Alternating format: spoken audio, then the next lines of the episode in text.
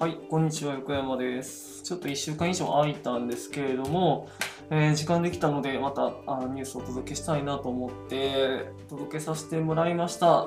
あの一覧に載っけてる上2つは、今日じゃなくって、12月の10日に送ったやつ2つですね。で、残りが今日送ったやつっていう感じになります。で、今日は、えっ、と、10万円給付の話ですね。今、国会でちょうど衆議院で予算委員会がやってて、で、まあ、その話を、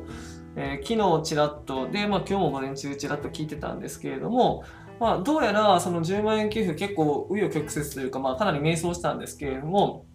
あのポイントは2つに絞られそうだなと思ってて、で、1つが、えー10万円の給付の仕方をどうするかっていうので、えクーポンを併用するのか、まあ、5万現金5万クーポンにするっていうそのクーポン併用型か、まあ、10万円一括給付にするかみたいな、まあ、そのどちらかになりそうっていうのがまず1つ目のポイント。で、2つ目が、えーね、年齢制限じゃないわ。えっ、と、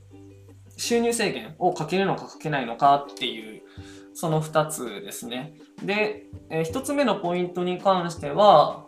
そのどういうふうに配布するかっていうか、まあ、あの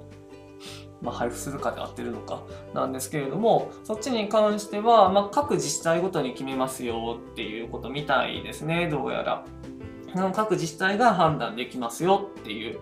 ことなのだそうですので、まあ、皆さんもし対象になるんだったら、その自治体判断っていうので、まあ、その各自治体の動向を追ってもらったらいいのかなと思います。で、2つ目の収入制限は、まあ、どうやら入れる方向でいくみたいですね。これ自民党がもともとそのばらまきになるからっていうところで、まあ、全世帯の給付っていうのにはちょっと及び腰というかあの、まあ、あまりその全世帯への全世帯へのっていうか、まあ、その所得制限を入れることによってある程度税制にも、えー気を使ってますよっていうようなあのアピールをしたかったっていうことなんですけれどもどうやらその方向でいきそうですっていうことですね。で、まあそこまで知っといてもらったら結構十分なんですけれども、まあもうちょっと踏み込んで、なんで、まあ今回こういう話になってるのかっていうことなんですけれども、あの、まあそもそもは夏の週、ん？この前の衆議院選ですね。の時に、公明党は、えー全18歳以下の世帯だったかな ?18 歳以下の子供がいる世帯には、まあ、一律10万円の給付をしますっていう話をしてて、で、自民党はそのあまりばらまきをしたくないっていうところで、まあ、そこで対立があったわけですよね。で、まあ、その折衷案として出てきたのが、クーポンを使うっていう案だって、で、なんでクーポンかっていうと、前回のあの全国民に一律10万円給付をした時に結構貯蓄に回って消費に回らなかったっていう反省からクーポンだったら、まあ、必ず使ってもらえるだろうっていうことで、まあ、クーポン案っていうのが出てきたんですね。で、それで、まあ、それでええやんみたいな話になったっぽいんですけど、その、どうやらクーポンにすることによって、事務費っていうのがめっちゃかかると。で、全、あの、一律10万円給付だったら200億円しかかかんないのに、えークーポン併用にすると、900億円上乗せして1100億円の、えー事務費がかかると。でこうやってまあ結構壮大な無駄遣いになるんじゃないかっていう話が出てきて、まあ当然ね、なんかその手間がかかるものなので事務費がかかるし、で、人をね、安く使うっていうのは絶対違う方向なので、まあ当然かかるものなのだろうとは思うんですけれども、まあやっぱりその900億円の無駄っていうのがやっぱまあ無駄だよねっていう話になって、で、あとはその自治体ですよね。あの、結構年末で、そして、クーポンの配布とかも含めて年度末みたいなところに、あの、また余計なというか上乗せした作業がやってくるっていうことで、まあ実際としても現金一括の方がありがたいっていう、その作業的にね、ありがたいっていう話になって、まあその、うん、一般世論の声っていうのと、あとは自治体からの声っていうので、現金一括でもいいんじゃないのっていうところで、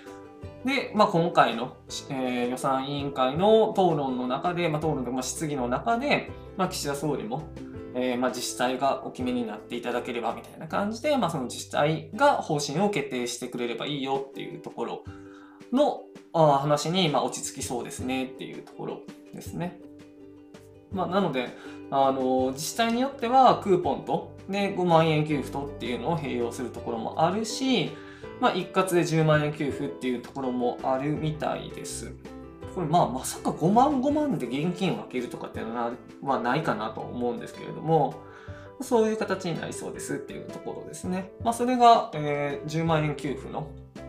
今のところの、まあ、落とし落としどころというか、まあ、そういうふうに決まりそうだなというところの現状の情報シェアです。はい。ということで、えーと、この音声を聞いていただければ、あなたは10万円給付問題についてすごく詳しくなったということになるので、ぜひいろんなところでニュースをチェックしてみて、あの情報をどんどんどんどん自分の中で仕入れていってもらえればなと思います。